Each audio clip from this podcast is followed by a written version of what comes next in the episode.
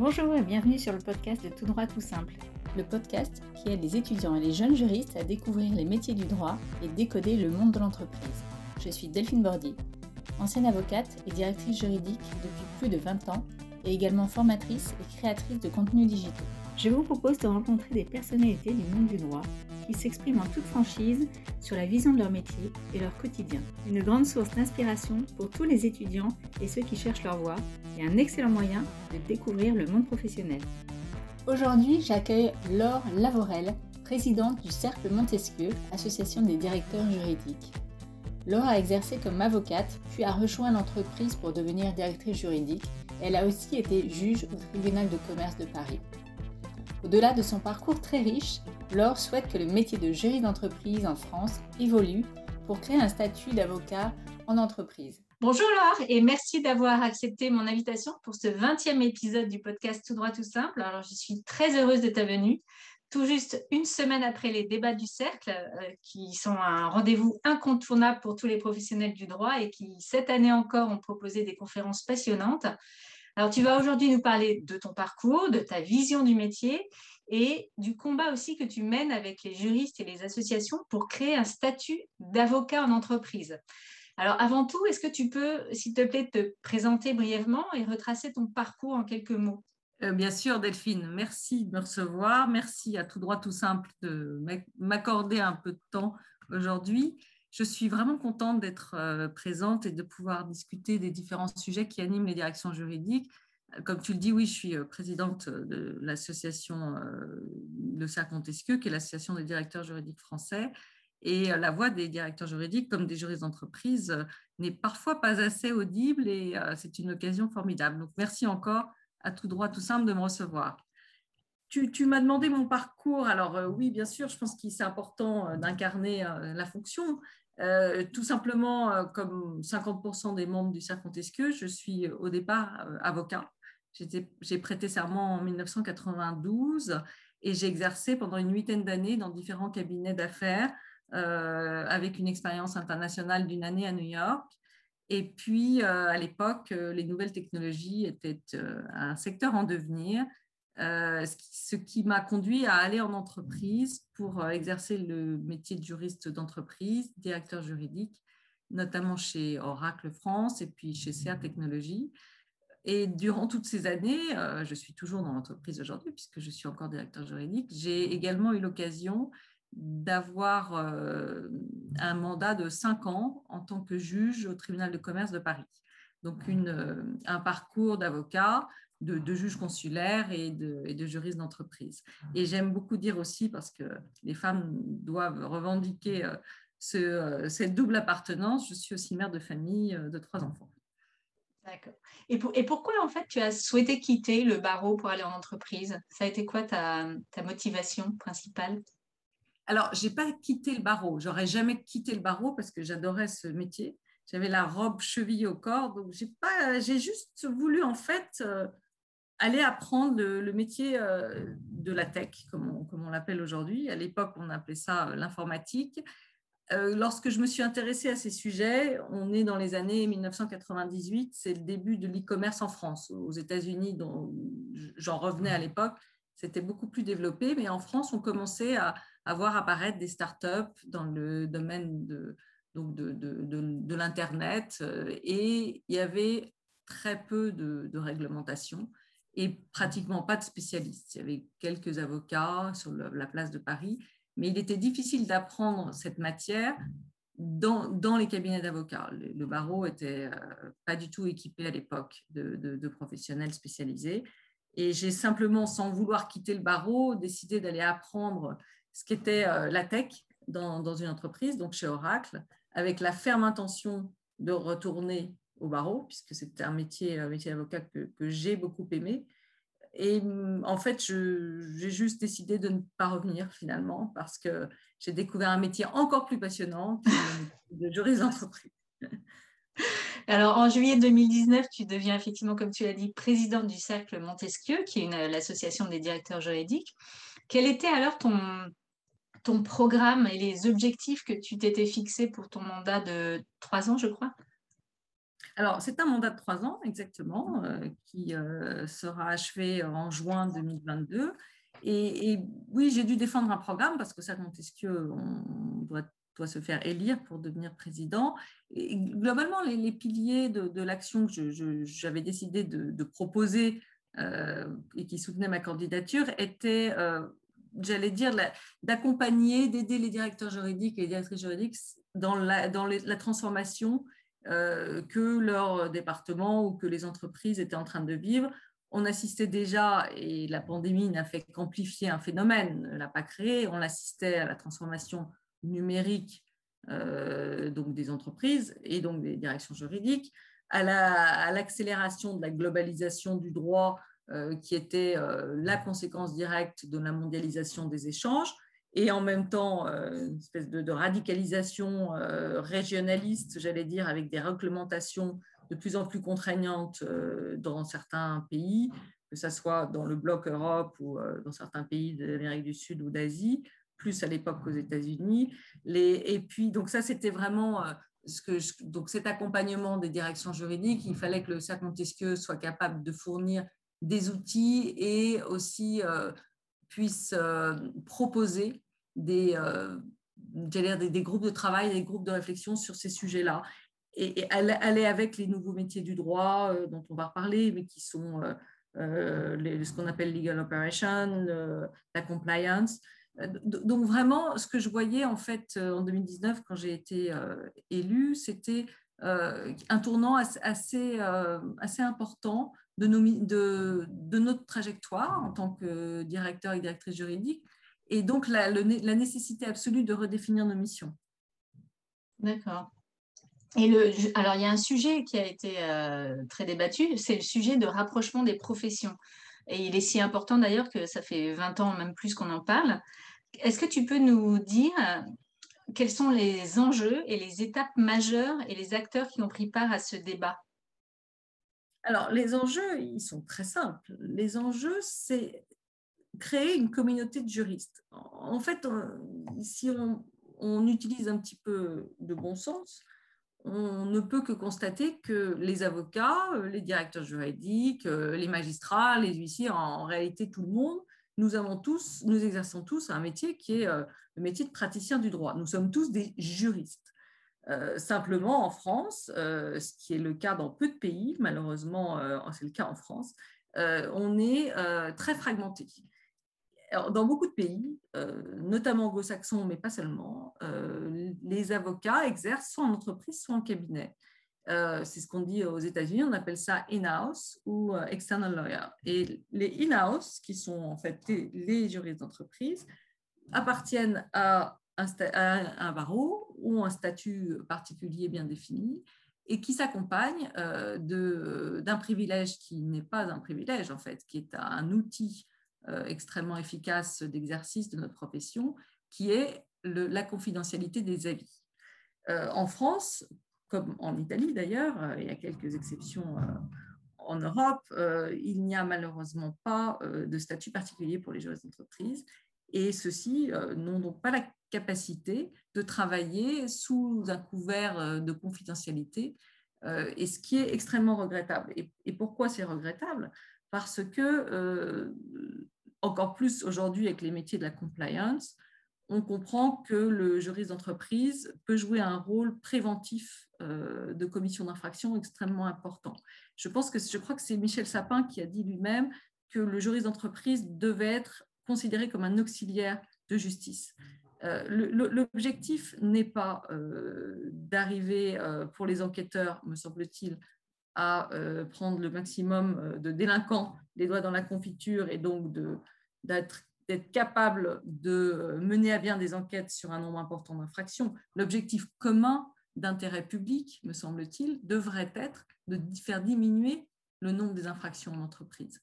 On, sait que en, droit pénal des affaires, l'élément intentionnel est quand même euh, rarement euh, nécessaire pour euh, considérer que l'infraction est réalisée et que, à part quelques rares délinquants notoires, la plupart des infractions d'entreprise sont commises de bonne foi. C'est pour ça que la prévention est très importante, mais elle est difficile à mettre en place lorsque la direction juridique n'est pas couverte par un secret parce qu'elle craint bien évidemment que ces recommandations, ces directives deviennent des preuves, des armes redoutables qui puissent être utilisées un jour contre l'entreprise elle-même. Et quelles étaient, d'après toi, les, fortes oppositions à, ce rapprochement justement des professions euh, Quels étaient les arguments en fait en face? Alors, les arguments, il y a, différents types d'arguments. D'abord, je dirais qu'en France, on aime bien être différent. Et je trouve que l'exception culturelle, c'est quelque chose de formidable. Dire qu'en France, on a un savoir-vivre unique, c'est merveilleux. En revanche, en matière économique, être, différent, c'est jamais bien. Et, il faut que la France euh, vraiment soit capable de faire sa révolution culturelle sur quand a-t-on envie d'être unique au monde et différent? Je pense certainement pas lorsqu'on travaille sur des matières économiques. Donc il y a un peu cette idée-là du français fraudeur euh, qui n'a pas du tout l'intention euh, de faire comme tout le monde. Et puis il y a euh, des forces en présence. Il y a d'un côté, je l'ai indiqué à l'instant, l'inquiétude des enquêteurs dans ce qu'ils croient être une diminution de leur, de leur pouvoir d'enquête. Alors, un, encore une fois, il vaut mieux prévenir que guérir, mieux prévenir que sanctionner, dirais-je. Deux, euh, aux États-Unis, euh, les enquêteurs ont une puissance de frappe phénoménale et pourtant, on peut leur opposer ce qu'ils appellent eux le legal privilege. Donc, je ne crois pas que ça, diminue en quoi que ce soit euh, la force de frappe d'un FBI, par exemple. et puis, il y a aussi l'idée que la France est un pays qui est mal classé dans les, rankings internationaux qui euh, note les pays en termes de corruption et que ça ne ferait qu'aggraver les choses. La réalité est que quand on regarde les rankings, on est en 23e position, la France, donc c'est quand même pas terrible. Ça ne s'est pas amélioré depuis deux ans, trois ans maintenant que la loi Sapin est en place. Et dans ce fameux, euh, cette fameuse liste des pays des plus vertueux aux moins vertueux, qu'est-ce qu'on découvre? Que les pays en tête de liste sont souvent les pays dans lesquels les juristes d'entreprise ont le statut d'avocat. Donc, euh, l'idée de dire euh, ça serait euh, un coup porté à la lutte contre la corruption que de donner le secret professionnel des juristes d'entreprise, en fait, j'allais dire en comparaison de nos camarades internationaux, cette idée ne tient pas. Et puis la dernière, j'allais dire, force d'opposition, elle est à trouver chez nos amis avocats. J'ai nos amis parce que j'en ai beaucoup et qu'encore une fois, 50% d'entre nous au cercle sont des anciens avocats, euh, mais, pas les avocats avec qui on travaille. De, manière tout à fait euh, illogique, les, avocats qui sont euh, tout à fait anti-réforme et qui ne souhaitent pas nous accueillir dans leur barreau sont, de manière sociologique, ceux qui pratiquent le droit de la famille ou le droit pénal, alors même que les praticiens euh, de droit des affaires, de droit commercial, qui pourraient être ceux qui se feraient du souci, qui devraient se faire du souci si nous intégrions leur, rang, ceux-là sont très majoritairement euh, en soutien euh, d'une intégration des juristes d'entreprise dans les barreaux. Tout ça pour dire que, je pense qu'il y a beaucoup de peur, il y a beaucoup de fantasmes, mais qu'en réalité, aucun ne, résiste à une analyse logique et rationnelle. le, le, vrai problème, il est, en tout cas chez les avocats, euh, à, chercher dans leurs dans leur difficultés aujourd'hui. Euh, il ne faut, pas, faut pas minimiser euh, ce que traverse aujourd'hui la, profession d'avocat. pour ceux qui ont lu le rapport Perben, on, comprend que la, profession s'est paupérisée. Il y a beaucoup d'avocats qui sont malheureux. Et, je pense que quand on est malheureux, on n'a pas envie d'aller de l'avant et on a peur de faire rentrer euh, un concurrent, croit-on, qui n'en est pas un, évidemment. Oui, c'est ça. Parce qu'en en fait, parmi les avocats ou même le barreau, euh, certaines instances représentatives ont été plutôt euh, réticents à ce, projet, à ce nouveau projet de loi et d'autres pas du tout. Donc, même, même entre eux, j'allais dire entre avocats, il n'y a pas eu forcément un consensus là-dessus. Le nouveau projet de loi il a été soumis en janvier, je crois, 2021. Et en mars, euh, finalement, le, ministre euh, Éric Dupont-Moretti décide d'enterrer le projet de loi parce que absence de consensus sur le projet. Mais euh, finalement, pourquoi il n'y a pas eu de consensus et quelles instances ont bloqué et pourquoi, pourquoi elles ont bloqué? Est-ce qu'entre elles, il y a vraiment eu des, si je veux dire, des clans très très fermé ou finalement c'était pas si simple que ça, euh, même entre eux? Non, alors je ne sais pas parce que moi je ne me mêle pas de ce qu'ils font entre eux. Hein. Ce que je peux voir quand même, c'est qu'il y a d'un côté les instances euh, dites représentatives, parce que certes élues, mais qui représentent une certaine partie de la population et qui sont en général des, avocats d'une génération installée et qui est assez prospère et qui pas nécessairement euh, très représentative des, jeunes générations. Et de l'autre côté, vous avez les syndicats. Et les syndicats, euh, eux, étaient très divisés et euh, nombreux étaient ceux qui soutenaient le, projet. en fait, il y a quand même, c'est quand même un hold-up, le fait que les, je vais être un petit peu sévère avec nos amis avocats, mais le fait que les instances représentatives euh, nationales euh, aient majoritairement euh, souhaité que le projet soit enterré, elles ont un peu procédé sous forme de hold-up parce qu'elles ont, elles privent d'avenir en fait les jeunes. Parce que soyons, soyons pragmatiques parce qu'en France on aime beaucoup parler à travers des, grands principes, mais on voit pas les choses concrètement.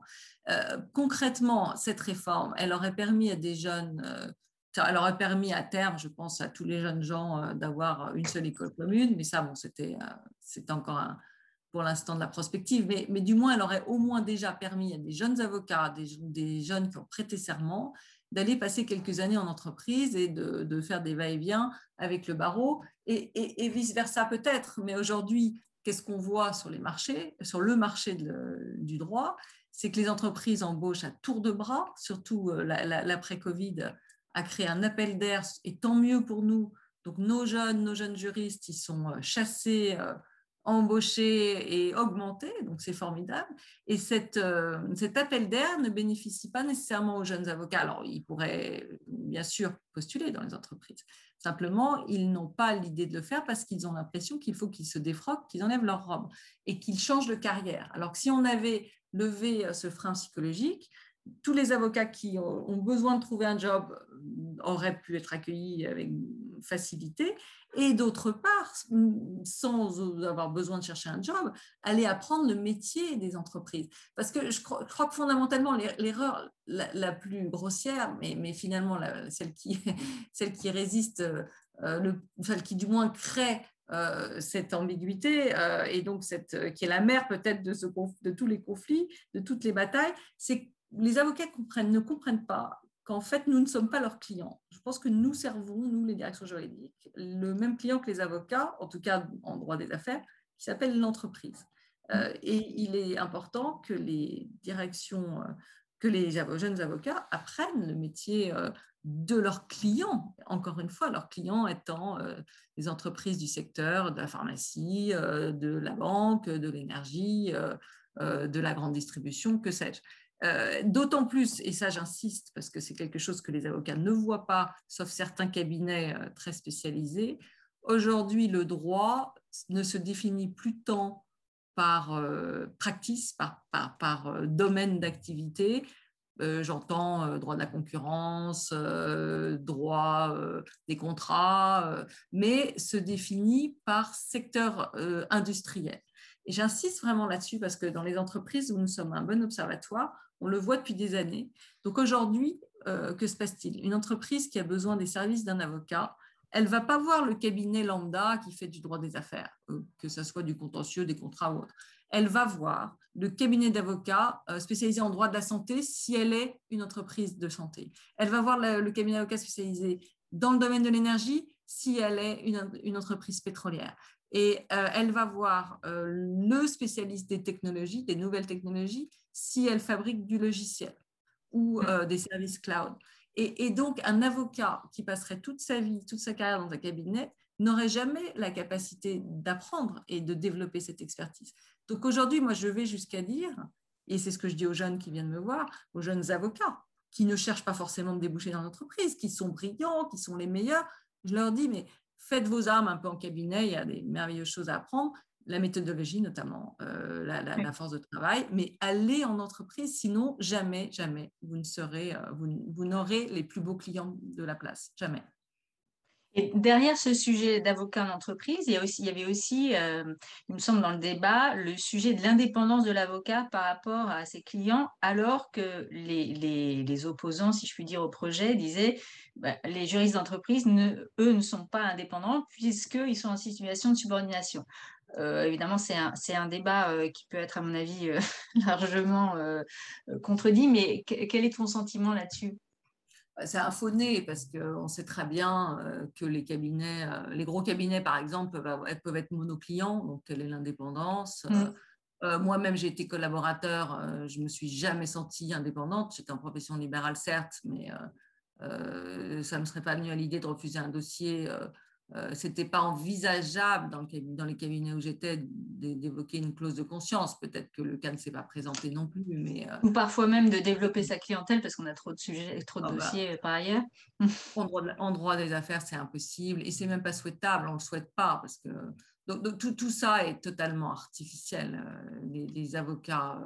Les, enfin, artificiel, et ça ne pose pas de problème, mais en tout cas, il n'y a, a aucune différence entre un collaborateur euh, en tout cas dans, sa façon de penser, euh, qu'il soit dans un cabinet et dans une direction juridique. Et à l'inverse, croire qu'un directeur juridique n'est pas indépendant de son employeur, et là je parle du, management, croire mm. qu'un directeur juridique aura peur d'aller dire à son euh, CEO que telle opération est risquée ou pas souhaitable, c'est pas connaître le métier.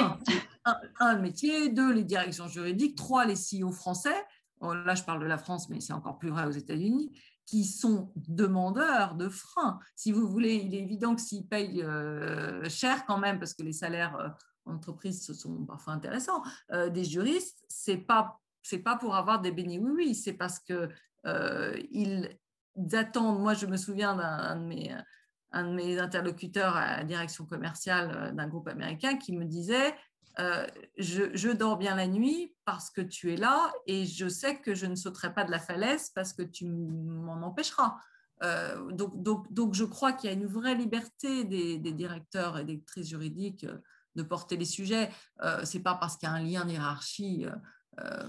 Ça, ça, ne va pas empêcher, hein. au contraire, je pense qu'un directeur juridique qui ne serait pas capable de dire à sa direction qu'il y a un problème, là, là, je pense qu'il faudrait, il faudrait que la direction s'en sépare, c'est qu'il ne ferait pas son job. Hmm. Alors, tu en as parlé tout à l'heure, la distinction justement du juriste d'entreprise avocat, c'est vraiment une spécificité, française. C'est même voir une étrangeté souvent euh, parfois incomprise par, euh, par certains voisins européens. Mais, mais, mais d'après ton expérience qui est très internationale, est-ce que le General Counsel est vraiment synonyme de directeur juridique à la française? Alors, je crois pas. Hein. je crois que je crois qu'un jour peut-être on y sera, mais euh, je pense que ce qui est intéressant, c'est que la fonction de, secrétaire général, qui a toujours existé en France euh, et qui continue à exister, euh, elle prend un, tournant assez intéressant aujourd'hui. On voit que les, les, grands secrétaires généraux des entreprises du CAC 40 ou ou des fleurons français aujourd'hui sont souvent des anciens directeurs juridiques. Soit ils gardent la double casquette d'ailleurs, soit ils deviennent secrétaires euh, généraux. Euh, on peut penser à Air France, on peut penser à Orange, on peut penser à Servier, mais il y en a mille autres. Euh, enfin, mille, pas forcément, mais en tout cas un nombre intéressant. et je pense peut-être, ma réflexion, est, elle est vraiment ouverte, je n'ai pas, pas d'idée préconçue, mais il me semble que le secrétaire général à la française, qui d'ailleurs une fonction qui n'existe pas dans les autres pays, est un peu le general counsel à l'américaine. Euh, ce, qui, malheureusement en creux veut dire que lorsqu'on est directeur juridique euh, mais pas secrétaire général d'un groupe français, est-ce qu'on a les mêmes attributs de pouvoir et euh, d'autonomie qu'un general counsel? Après, ce qui compte, c'est de regarder quel, est le périmètre d'action les general counsel euh, souvent reportent en partie euh, au conseil d'administration ou sont partis euh, du conseil d'administration ou sont partis d'autres conseils d'administration. C'est aussi le sujet justement du, juriste dans, les organes de gouvernance des entreprises. En France, on est encore très en retard, très en retard, parce que fondamentalement, on a une conception du droit qui est, j'allais dire, qui est qui est très euh, maigre. On, croit que le droit euh, et que le juriste, c'est euh, le, redresseur de tort, le doorkeeper, comme disent les Américains, mmh. le gardien du temple, alors qu'en fait, c'est un outil d'arme, c'est une arme stratégique formidable, c'est un outil de conquête de marché. mais voilà, mais pour ça, il faut être considéré. Il y, a, vraiment un changement de culture profond à faire. Et là, pour le coup, pas du tout chez les juristes. Je pense que les juristes français sont prêts. Euh, mais vraiment chez les, euh, chez les, chez les dirigeants. dans le top management. Est-ce que tu n'as quand même pas vu ces dernières années que le positionnement du directeur juridique avait quand même évolué au sein de l'entreprise? Il faut être optimiste. Oui, oui, il y a quelques frémissements. Moi, je travaille pour des Américains. oui, c'est-à-dire que il y a peut-être une mise en route, mais, mais, mais, pour moi, quand je reviens des États-Unis, bon là, j'y vais plus, mais et que je travaille pour le Cercle Montesquieu avec les directeurs juridiques français, j'ai l'impression de faire un voyage dans le temps par rapport aux États-Unis, mais, je pense aussi par rapport à l'Australie ou à Singapour, il y a vraiment, ou à l'Angleterre tout simplement, en Allemagne également, le, statut du juriste.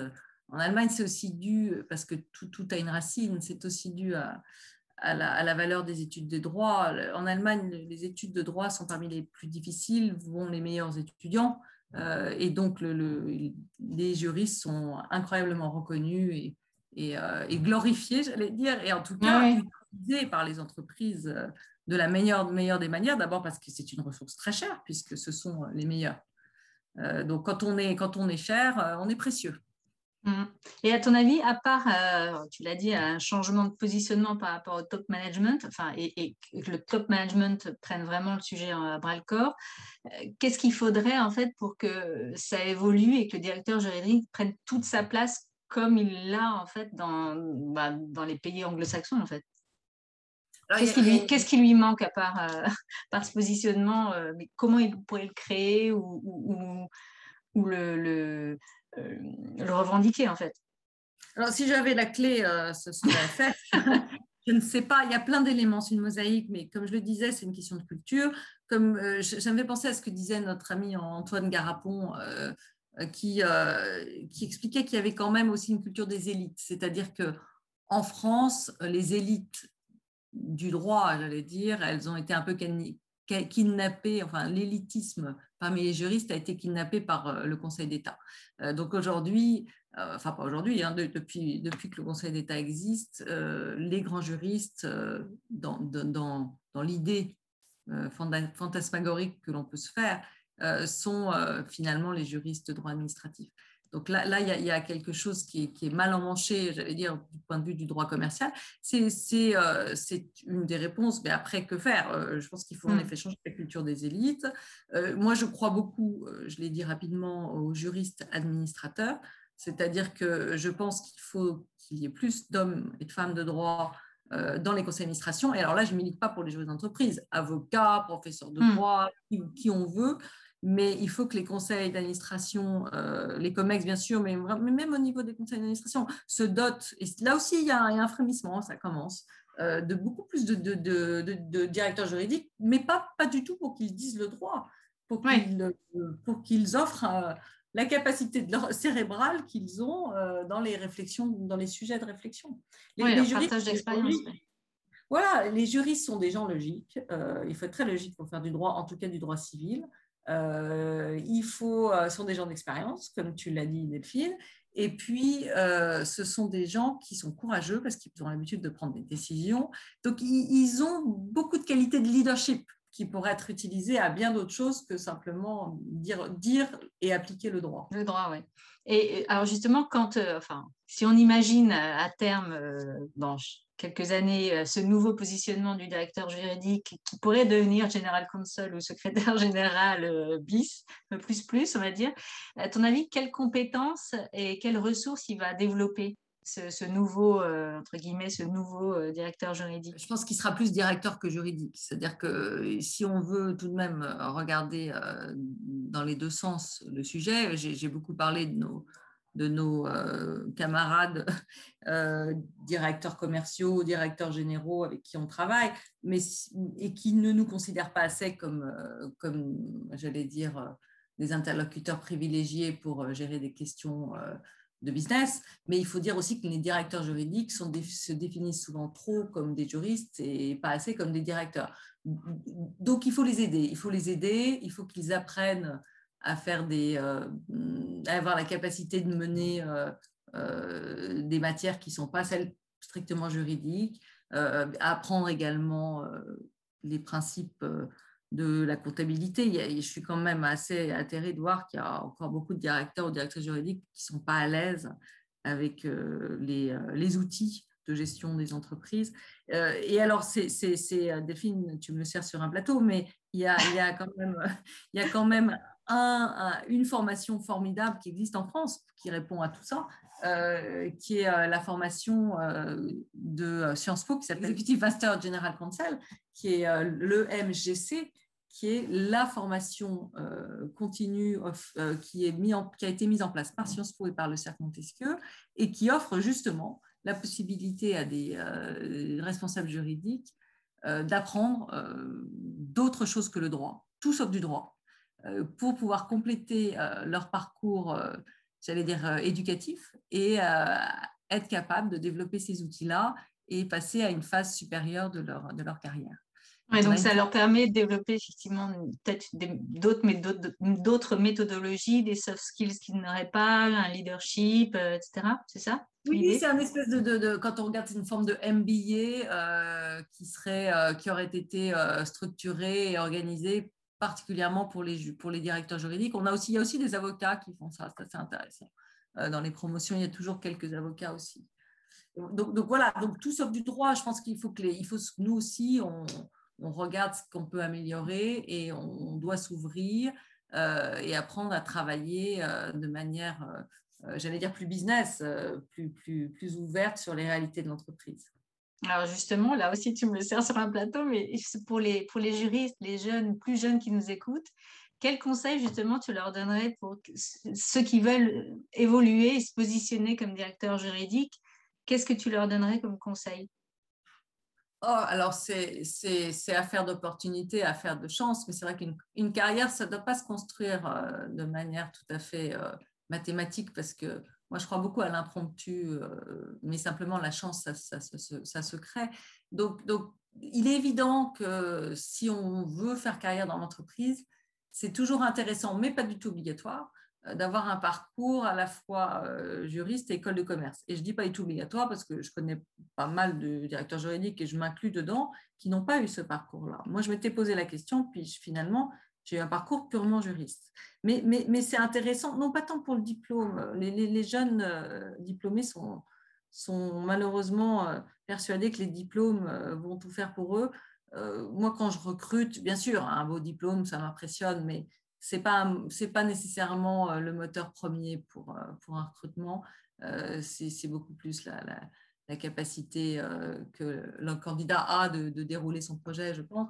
Donc, éventuellement, école de commerce, et encore une fois, plus pour ce qu'on va y apprendre, ou, une université. Il y a des masters maintenant à l'université qui sont remarquables pour apprendre, euh, pour apprendre les affaires, pour apprendre à, la gestion des entreprises ou le commercial. Euh. et puis, donc ça, c'est quand on est encore au niveau universitaire, mais la formation continue maintenant, comme je le disais, offre beaucoup de choses. Et puis après, c'est euh, euh, si vous êtes avocat, allez en entreprise pour apprendre le métier. Si vous êtes en entreprise, euh, faites-vous faites confier des missions qui vous permettent de fréquenter le plus possible les équipes commerciales et qui, qui vont vous, en fait, j'allais dire par par, qui vous, par familiarité, par, par capacité de passer du temps avec elles, vous allez apprendre, par capillarité, c'est le mot que je cherchais, vous allez apprendre euh, en les regardant.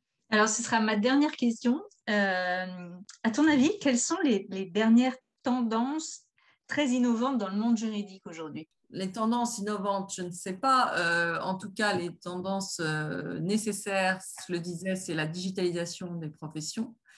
Les, les, métiers nouveaux, pas tant que ça, mais qui deviennent vraiment des métiers de la direction juridique, je l'ai effleuré tout à l'heure, c'est euh, la compliance euh, de manière très large, euh, c'est le legal operation, ça, je ne sais même pas comment on peut le traduire en français, mais c'est... Bah, pour l'instant, il n'y a pas de traduction, effectivement, je crois. Donc, tout le monde comprend ce que ça veut dire. Ça, c'est vraiment, vraiment à la fois une nouvelle tendance, un des nouveaux métiers du droit. Et là, la, la deuxième expertise, c'est le droit. Et alors là, pas tant le business, mais plutôt la technologie sans être nécessairement codeur. Après, il, faut, il, y a, toujours des extrêmes. Les gens disent maintenant, il faut que les, jeunes avocats sachent oui, Oui, oui. moi, je ne crois pas du tout à ça. Si ça leur fait plaisir, c'est très bien. En revanche, qu'ils comprennent comment on code, oui, il faut comprendre l'outil et savoir le fabriquer. Il y a plein de gens qui font ça. Les ingénieurs font toujours mieux que nous, donc ne nous perdons pas là-dedans. En revanche, comprendre comment ça fonctionne, oui, ça c'est vrai que c'est intéressant. Donc, legal operation, une grande tendance. les DPO, alors une tendance pas nouvelle, mais qui ne fait que s'amplifier. toutes les questions et les métiers autour de, de la donnée sont vraiment des métiers d'avenir. Donc ça, c'est des métiers un peu d'experts quand on réfléchit, mais qui ont, qui ont, à mon avis, de très beaux jours devant, devant eux. Euh, voilà, donc c'est ça les sujets. Après, on n'a pas du tout parlé de la RSE. C'est ça pour le coup, c'est une tendance. Euh, avec euh, en France en plus, j'allais dire un, un, canevas législatif maintenant. Il y a, on, commence à avoir des ouvrages, je pense à l'ouvrage d'Alexandre Menet qui a, été récemment écrit sur le sujet, qui sont très intéressants. La, la RSE, c'est pas que du droit, mais c'est aussi du droit c'est pas que l'affaire des directions juridiques, mais c'est aussi l'affaire des directions juridiques. C'est la, la, question large de la gouvernance. Et, et, là, je pense que pour le coup, c'est vraiment une des nouvelles tendances. Ça veut dire que les métiers sont pas forcément encore très bien créés. Euh, il, y a bien sûr des tas de poches dans l'entreprise, le développement durable existe, donc il y a des spécialistes sur des morceaux de la RSE, mais, penser la RSE en soi, euh, et, réfléchir au, nouveaux métiers de la RSE, je pense que là, c'est une tendance euh, présente et future.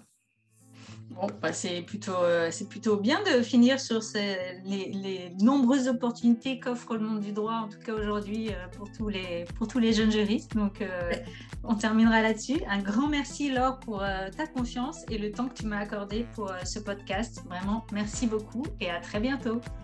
Merci. Vous retrouverez toutes les références citées sur mon site www.toutdroittoutsimple.com.